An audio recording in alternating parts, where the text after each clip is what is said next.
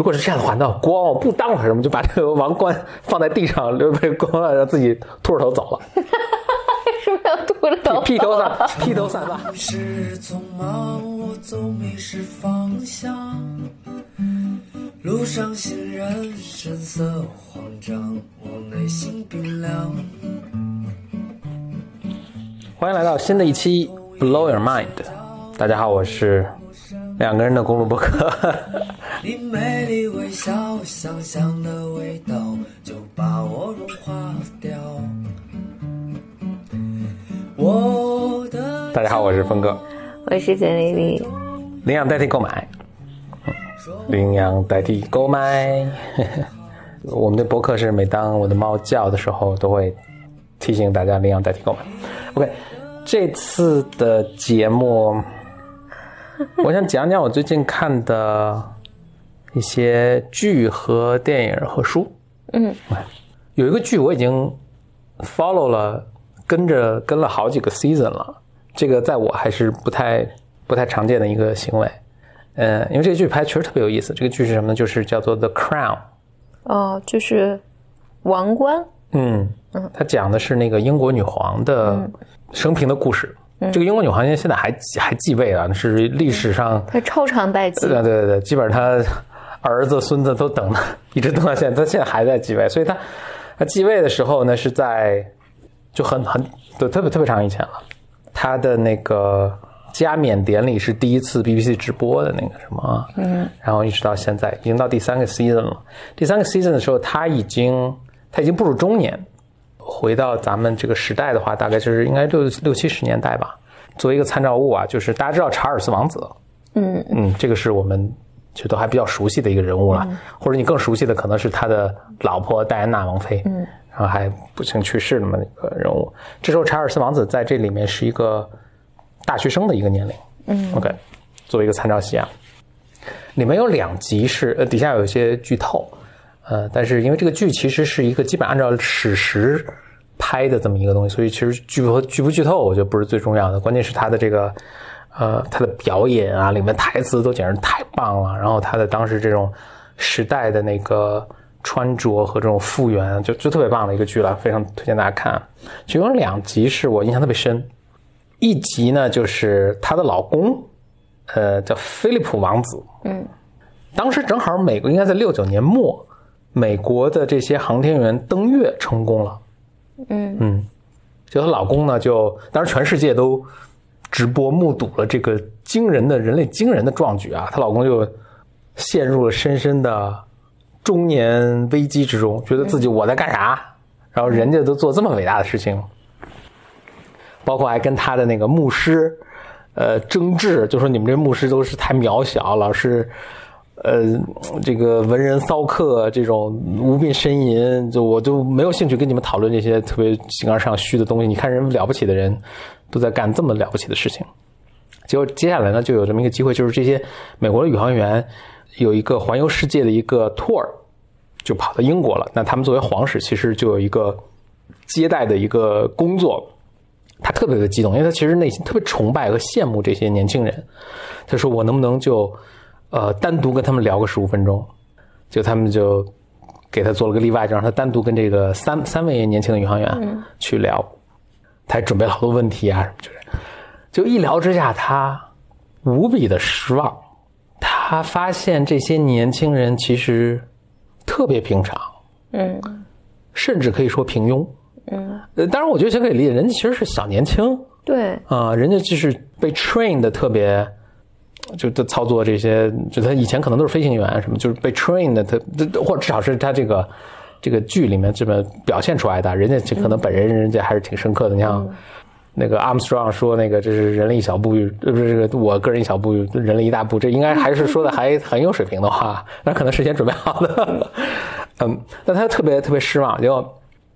他就回过来反思了很长时间，然后去跟他的牧师聊，后来觉得还是这种。就这些牧师探讨的这些东西，并不是毫无意义的，是其实是特别深深刻的。等于他跟这些宇航员的这些相见，反而挽从他把他从他的中年危机中挽救出来了。嗯嗯，这是一个我印象特别深的一个一个情情节。好像我因为我我这个剧只看了前面一点点，我看的时候就是那个女王还很年轻，嗯刚刚和菲利普王子结婚，嗯，然后感觉就菲利普王子给我的印象就是年轻的特不靠谱，是吗？嗯，当时有什么情节？我有点忘记了，我觉得他好像没有什么每天出去玩儿什么的，反而就是女王，因为她要接替王位，嗯感觉女王忧心忡忡，就每天在处理各种大小事务，嗯呃，学习如何应对啊，等等等等。菲利普王子好像说出去玩儿就出去玩儿了，就是对，这这这是因为这个和我在嗯，比如说十年前我看社交媒体上的时候，因为还是有很多菲利普王子和女王特别相爱的一一些嗯。信息，然后你觉得，啊，俩人都这么大年纪了，就是也伴随了一生嘛，嗯。我总觉得这个男性好像在女王的背后也特别伟大的这种感觉，嗯。所以这个是我在看女就是这个皇冠第一季，我看的很少啊，就嗯。我没看下去，然后我我咱咱俩这个顺顺便跟大家 Bimers 聊一下，然后我跟简历里很很少有，除了《终结者》一二这个两部片儿我们一起看完了啊，之后很几乎没有任何片儿我们能找到一个共同点，嗯 然后，所以这这是我在那个他第一季看了我很少几集里面一个留下特别深刻的印象。我当时嗯想，哎呀，就是让我感觉女王在一个特别严肃的一个环境它，这个严肃受很大压抑的一个对环对对，境是这样被然后与之相对的，就是菲利普王子好像出去花天酒地什么的。嗯。嗯。就英文里有一个成语叫 "Don't meet your heroes"，不要见你的英雄，因为你见了之后就会破灭，对，这个我投射很多东西上去。对，这个就是嗯。理想化嘛，你肯定是把自己的什么东西理想化，嗯。你没有实现。就是他如果在中年危机的，我没有看啊，但我我的理解就是，你中年危机的时候，突然你去羡慕一群其他什么人的生活，你多嗯半就其实对自己的生活很不满了。OK，所以还还有一个是也是，嗯、我印象特别深的，就是查尔斯王子的这个段落，他的他的故事。我我其实建议大家去看的时候，他每一集都讲一个这个女王在她，就不能算执政啊，因为他也没干什么正经事儿，但是在位吧，在位期间的一个英国社会，然后跟这个皇室相关的一件一些重要的事儿。当然有些事儿是相对小的事情，但大多数是其实都是相对呃重要的历史事件啊。那这个时候这件事呢，就是查尔斯王子当年也是背负了一个政治任务，就是其实他在忘了剑桥还是牛津，反正就那两所学校中之一啊。他反正他读书读得好好的，但背负了一个任务，就是要跑到威尔士去的大学去当一年交换生，因为反正这是英国的传统，他他作为继承人呢，他要他的一个头衔是 Prince Prince of Wales，Prince of Wales。对吧？你你可能听过这个，就威尔士王子。但其实呢，他如果从来没去过威尔士呢，而且威尔士讲的是 Welsh，是他们自己的语言，不是英语啊。你在英国留学，你可能还听过他们的这种语言。嗯，反正当地人有一些情绪啊什么的，然后那大家为了平复一下，就把他派过去做了一年交换生，这样就好像显示，就他到时候去加冕的时候，他就这个讲的这个致辞都要用 Welsh 语，就威尔士语去去讲。结果接下来呢，就有一个很有趣的一个，就我觉得这个王子，就因为你想他当时可能十七八岁啊，或者十八九岁，就处于特别叛逆的一个期。就你想他的这些致辞中的说的每一个词，当然都是别人写好的，啊，对别人写好。实际上呢，就是他的，反正那边都写好，写好过来呢，都翻译好了要给他。就他的一个年轻小孩的一个叛逆的心就出来了，他就他老是没存在感，他老觉得我做的一切事情都是规范好的。呃，当然可想而知了，你你你处你是这个身份嘛，你又是王储，你是继承人，他就没有存在感，他就跟他的那个，就是他在当地有一个 tutor 就教他威尔士语啊，他就说我想加一段我自己的话，他就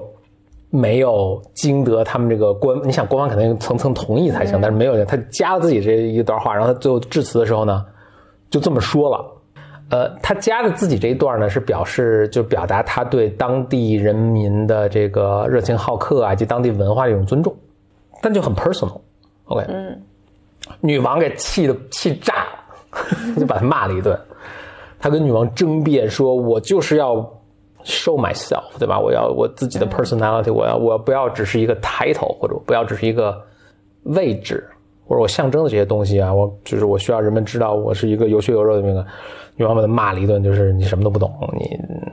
好可怜啊！对，很可怜。但他把这个整个表现出来的，我首先觉得有有血有肉。我还想威尔士王子就是大家可能很很多情况下，因为戴安娜王妃这个事情对他也没有什么太大好感啊。但是你看嗯很可怜。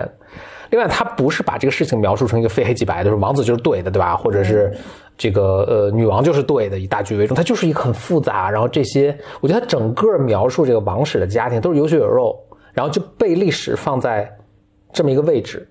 都特别痛苦。女王也很痛苦。这个女王其实是一个非常低调，根本不喜欢这什么。然后当时就是被告知，他讲她是个小姑娘，是一个就是可能小学年龄的那个小姑娘，告诉你要去当女王，那就很痛苦的，完全不想当。他说能不能让我妹妹去当？他就哎，我我我记得好像我看到这段，她十几岁，十几岁十几岁的时候，嗯，她父亲过世了，对，因为他父亲过世，然后突然通知他，他哦，他其实不是他父亲，是他的舅舅退位了，舅舅退位了，然后临时让他去去当上。退位，哎，我怎么有应应该应该是他舅舅退位啊，他舅舅当时还就是也是因为一个女人，他也是为了追求真爱，就丑闻啊什么就必须退位，退位之后就就只是选择选择王位和选择这位女人嘛，哎，我我我怎么这个我我怎么有有依稀的印象是他那个他当时还正在外面旅游，然后他爸爸他爸爸过世了，OK，你你你这个可能也 might be true，但是我只我我当时说的那段是他很小的时候，他还是是嗯就小姑娘的时候就被告知你要成为王储，你要成为继承人，那他就很很害怕、很痛苦什么的。那总之吧，就是他很他觉得自己很不适合做这种在在这个位置上，但是就被推到这个位置，就是他们那个那个管家就把他训了一顿，说你以为你谁？你以为你你想你想你你在这里面根本就没有自我，没有你自己，所以所以我觉得他当时就是要告诉查尔斯王子，就是说。你你休想有你自己，你你自己的状，但但也埋下一个伏笔，所以你看查尔斯王子最后他做出这个人生的选择是就很有趣的，他这一路在反抗。对嗯，这使我想起那个就我很喜欢的，呃，日本演的日本拍的《天鹅湖》那个动画片儿里面有个很小的细节。呃，首先咱们很多听众可能没看过，看过的也不见记得这个很小的细节，但这个给我印象特别深。天湖的故事大家都知道，不是王子救了天鹅，就这个天鹅变成天鹅跑了，不是王子救天鹅，天鹅变成少女，让少女跟王子相爱了，然后少女变天鹅跑了，然后王子还错选了魔鬼的女儿还是妹妹，当了当了这个当了未婚妻。但王子一当时有一个有一个有一个场景，就是他们在一个大舞会上，然后王子就宣布说：“我这是这是我的未婚妻。”他以为这是天鹅美少女呢，结果是魔鬼美少女。结果魔鬼哈哈大笑，就以为得逞得计谋得得以这这成功了嘛。这王子就怒了，就说：“啊，我要跟你们魔鬼拼了！我要去救回我这个白天鹅美少女。”这个魔鬼说：“您有种来啊！”魔鬼就这个施了魔法，就带着白天鹅美少女就回自己的城堡里去了。王子就要冲出去，骑着马就要去跟这个魔鬼死拼。王子的母亲那也是皇后啊，出来说说洛克菲尔德，你要去哪儿什么的。王子说：“母亲，让我去吧，我要去救回我的这个什么未婚妻。”然后嗯，那个母亲说：“你现在就因为他也是也这个舞会也是他的成人典礼嘛，就说你现在已经是国王了，你不能自己在想干什么就干什么，你要以国家为重什么的。”王子说：“如果是这样的话，那国王我不当了，什么就把这个王冠放在地上，留被国王让自己秃着头走了。”为什么要秃着头？披头散披头散发，披头瞬间变成秃顶中国中年男人，披头散发就走了。这个魔后也拿他没办法，呃，最后当然就跟魔鬼拼啊什么，就把公主救回来了。那你看这个，这另一同同志性严肃一些，就你看他就是非常。就回到《The Crown》这个这个剧里，就非常有血有肉的真实的人啊，他们的这种 struggle 啊什么，就就非常有趣啊，就是写的这个剧做的非常好。嗯，OK，这是《The Crown》。下一个我最近看的一个剧，呃，一个电影叫做《福特死磕法拉利》，叫 Ford vs Ferrari。呃，是讲哎，这 Brad 呃呃不是那个 Damon 呃叫什么 Matt Damon Matt Damon Matt Damon 演的。也还行，我觉得就好莱坞的那种片儿，就是它的里面的特效啊，它里面那种时代的，因为它是时代的，因为这是也是六七十年代吧，就是它那个时代的这些人的装束啊、语言啊这种表演都非常非常棒，就是人物呢很肤浅啊，就是除了人物以外，其他都极极棒。底下又有些剧透啊，啊，啊但是首先这个电影我没有特别推荐大家看啊，但是就是剧透。反正它里面的是这样，就是 Matt Damon 呢和这个角色呢和另一个叫 Ken Miles，反正他们两个人呃受雇于福特，要研制出一个。就当时法拉利是这个，反正跑车中的最牛掰啊！福特呢不满啊，说我要哦，福特当时想买法拉利，就法拉利断然拒绝嘛。福特觉得自己被他戏弄，呃，就这个福特是那个福特汽车创始人的儿子，嗯，所以他也生活在父亲的阴影下，他老想超越自己老老爸嘛，所以他想就是世界最牛掰的跑车，男人嘛就是跑车，那就被断然拒绝。他就说我自己研造出来一个。就 Matt Damon 呢，自己就做一个汽车设计 studio，呃，就他自己也玩赛车，但他就是他专职业是做这个设计赛车的。他有一个小公司，就专门设计赛车的。那福特就说：“我给你钱，不计成本，你一定要把法拉利给我干掉。”然后干掉的标志呢，就是在一个法国的一个就二十四小时，就这个比赛要持续二十四小时的一个一个超级考验人和车耐力的一个叫 Le Mans 的一个。比赛上，这这个比赛呢，就从来没有美国车赢过啊，都是一般都是法拉利赢。你们要把他把法拉利在这个比赛上给我干掉。那情节基本上这样。那它的展开或者它的矛盾呢，是 madam 和这个 Ken Miles 俩人铁哥们儿。Matt Damon 会设计车，这 Ken Miles 呢会开车，所以要赢呢必须这两个人合作啊，并且是这个 Ken Miles 是会做测试和开这个车。但 Ken Miles 呢是那种，反正就好莱坞把他特别扁平化的做成一个人，就是那种。特别难相，特情商特别低、特别任性的一个天才，嗯，这样人反正我看着很不舒服的，就是他把这个作为一个正面的形象，就是天才就要这样，天才就是谁都不鸟，不跟人合作，然后什么，就包括里面有个很典型的一幕，就是福特嘛，福特金主爸爸，福特他们出了一款新车，就邀请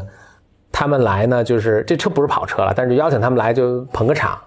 结果。看麦尔来说，哇，这什么屎？就你这车还好意思拿出来？哇，你们都太二了，什么这那？就是对着那个福特的高管，我来这么一套，啊，福特就就就很受不了。后来这个车设计出来什么之后，这个拿去比赛了。后来福特就说，跟那个麦迪们说，要不然咱别让看去开这个去参加比赛了。麦德就不行，我不行，就是他就最牛，就一定要他去。然后这个福那个福特这边高管说，就是他这嘴巴太大。你像我们花那么多钱，我们是要得听个响，我们得有 marketing 对吧？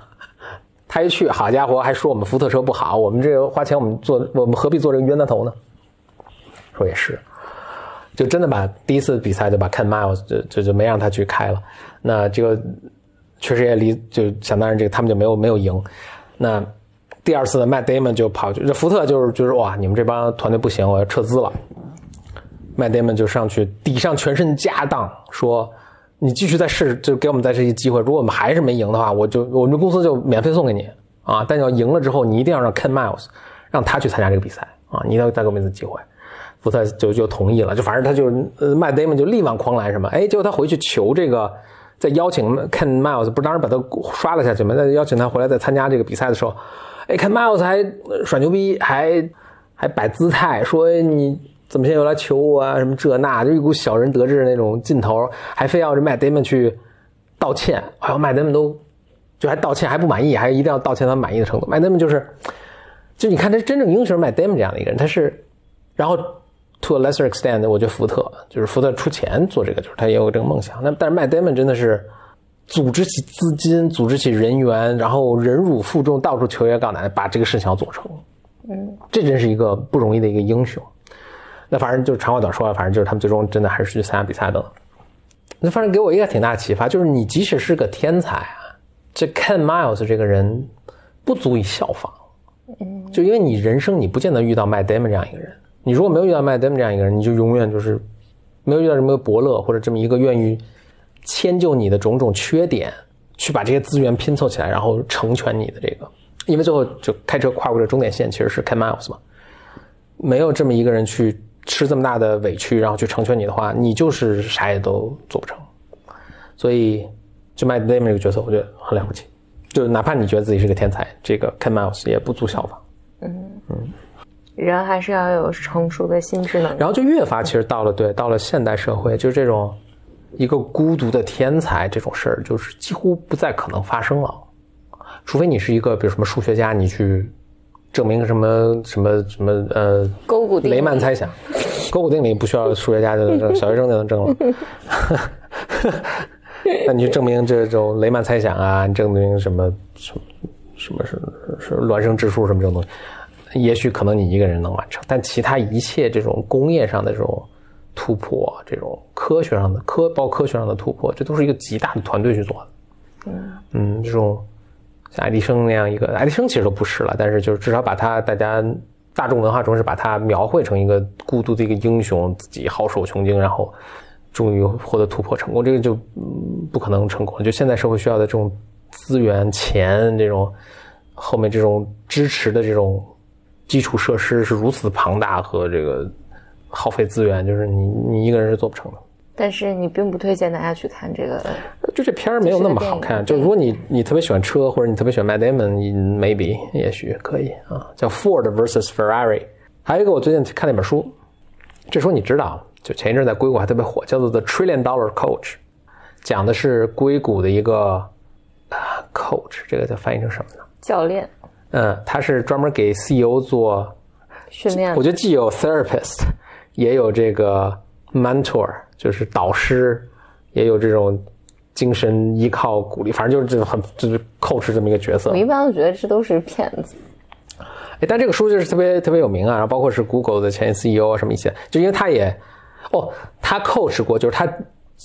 教导过，可以这么说吗？教导过，据说啊是个这个呃 Google 的创始人啊，Steve Jobs 啊，他他他他他以前还真的在苹果的 board 上坐着，还有反正很多很多很多 many many many，据说他把他的公司加，就是把他 coach 过的公司加起来，就是有 trillion dollars，trillion dollars 就是什么 OK，我还以为一万亿。我还以为他什么年薪 trillion trillion 没有啊啊！但当然这个非常非常不合理抓眼球，就是比如说苹果公司现在这么高对市值，难道是因为就是说它在其中百分之多少？你把全国苹果公司市值加起来也不…… 那比如说我我是负责打扫卫生的，我既打扫苹果的，然后我也打扫这个，对，我吹我吹，对对对，就是苹果公司的成功，让军功章有你的一半，有我的一半，对吧？这个里面有我的份儿的。总之吧，OK，这个书，这个书呢非常呃 touchy feely 啊，但是我就是整个读了之后呢，让我觉得真的啊就是你想管好一个公司呢，就也不用看这本书。我给你举个例子啊，他讲他这个人识人之命啊啊识人的能力，他说描述这真真实发生的事儿啊，就是有一个他们呃是。就是反正硅谷那个特别著名的，就是他 coach 的某一个巨大的公司，我不说名字啊，巨巨巨有名的啊，这 trillion 中甚至很多占一半这么大一家大公司啊，要要录取一名高管，那这个高管已经经过层层面试了，他是最后一一个面试，然后他们也做过背景调查了，然后这个高管以前自己在创业公司也做特好，然后这高管也踌躇满志，就觉得我这工我这个岗位志在必得，特别高的一个高管啊，就职位特别特别高。他最后一个面试呢，就跟 Campbell 这个人，他就他就来了，来面试了。他还想什么介绍一下自己成就，Campbell 说不不不，我不想听你任何这成就，我就问你一个问题：Are you coachable？你能被教化吗？对吧？就问你一个问题。那人就愣了嘛，人说什么叫 coachable？就是就我我我对面对吧？然后但是那人就想了想，就给了一个我觉得是很正常的一个答案。他说这要取决于谁 coach 我。然后那人说那个这 coach 说哦 wrong answer 就走了。这有病、啊！你这是不是有病？嗯，所以这种书，这种这种书真的不能读。就是你觉得他们，比如这个公司这么成功，难道是因为这个吗？如果你去以这种方式去模仿，是，所以他他这个总结出来的这个呃呃原则就是，他说我 only coach people who are coachable。他说你说你回答说这个 depend on coach，那你这个人不 coachable。哎，我听你描述这个，就这个其实非常非常符合我的刻板印象，啊就是写这种自己是什么苹果公司什么这种企业教练，这书顺便说，不是他写的，是 Google 前 CEO 写的。就是 这 doesn't make any sense。嗯，呃就是就你听这人有有病吧，对吧？嗯这种都是大忽悠，以及就是你刚才说的这个问题，就特别像催眠。嗯催眠呢，就是催眠师。其实我因为我要选择被催眠的对象嘛，嗯那我就问你，你是不是 coachable？如果你依从性特别好，你就会给他一个我是 coachable 的，然后这个 conversation 才就是才可能继续下去，因为你现在过我这么一关，但我觉得这一关真是一个非常，这个关我要是在哪个公司面试，然后来这么一个人面试我，我我可能真的，嗯，我不 coachable，就觉得他在这儿就是不要不要有独立思考能力，或者你啊、你超越我的这个管制的边界的嗯嗯嗯人，就是，但这跟 PUA 差不多。然后在这个时候，我还让你觉得你的 answer 错了，嗯。是你不可消化，就是你有问题。啊，对，所以这个这个面试，当然后后后续的就是，呃那个人就特别惊慌什么，然后就求他说你再给我一个机会，然后又你看，这这这就是 PUA，啊嗯，这就是 PUA，啊嗯。最后他的答案是，反正我忘了什么，反正他就他又扔了一个什么答，然后那个人就什么就灵机一动怎么一回答，然后获得满意，然后就就你看，你看这个非常对你，你你看你你这个你你这个就被他调教成为你比他低一等，而且你要努力的去迎合他。就是你看这些书想去获得，比如说我管理经验，或者我，或或者回过来这么说，就是整体来说，我其实并不推荐大家去看什么成功人的传记啊什么，然后去似乎从中去总结一些能怎么样去成功，因为就是他不管是他自己自写自传，还是别人去写他，其实都可能弄一些他人生中非常 idiosyncratic，就是一些特别的事儿。呃，因为他成功嘛，还是他跟别人做的不一样，那什么都什么地方跟别人做的不一样，我就把这些事儿摘出来去去描述，或者一个人自省他自己的成功，他也很难，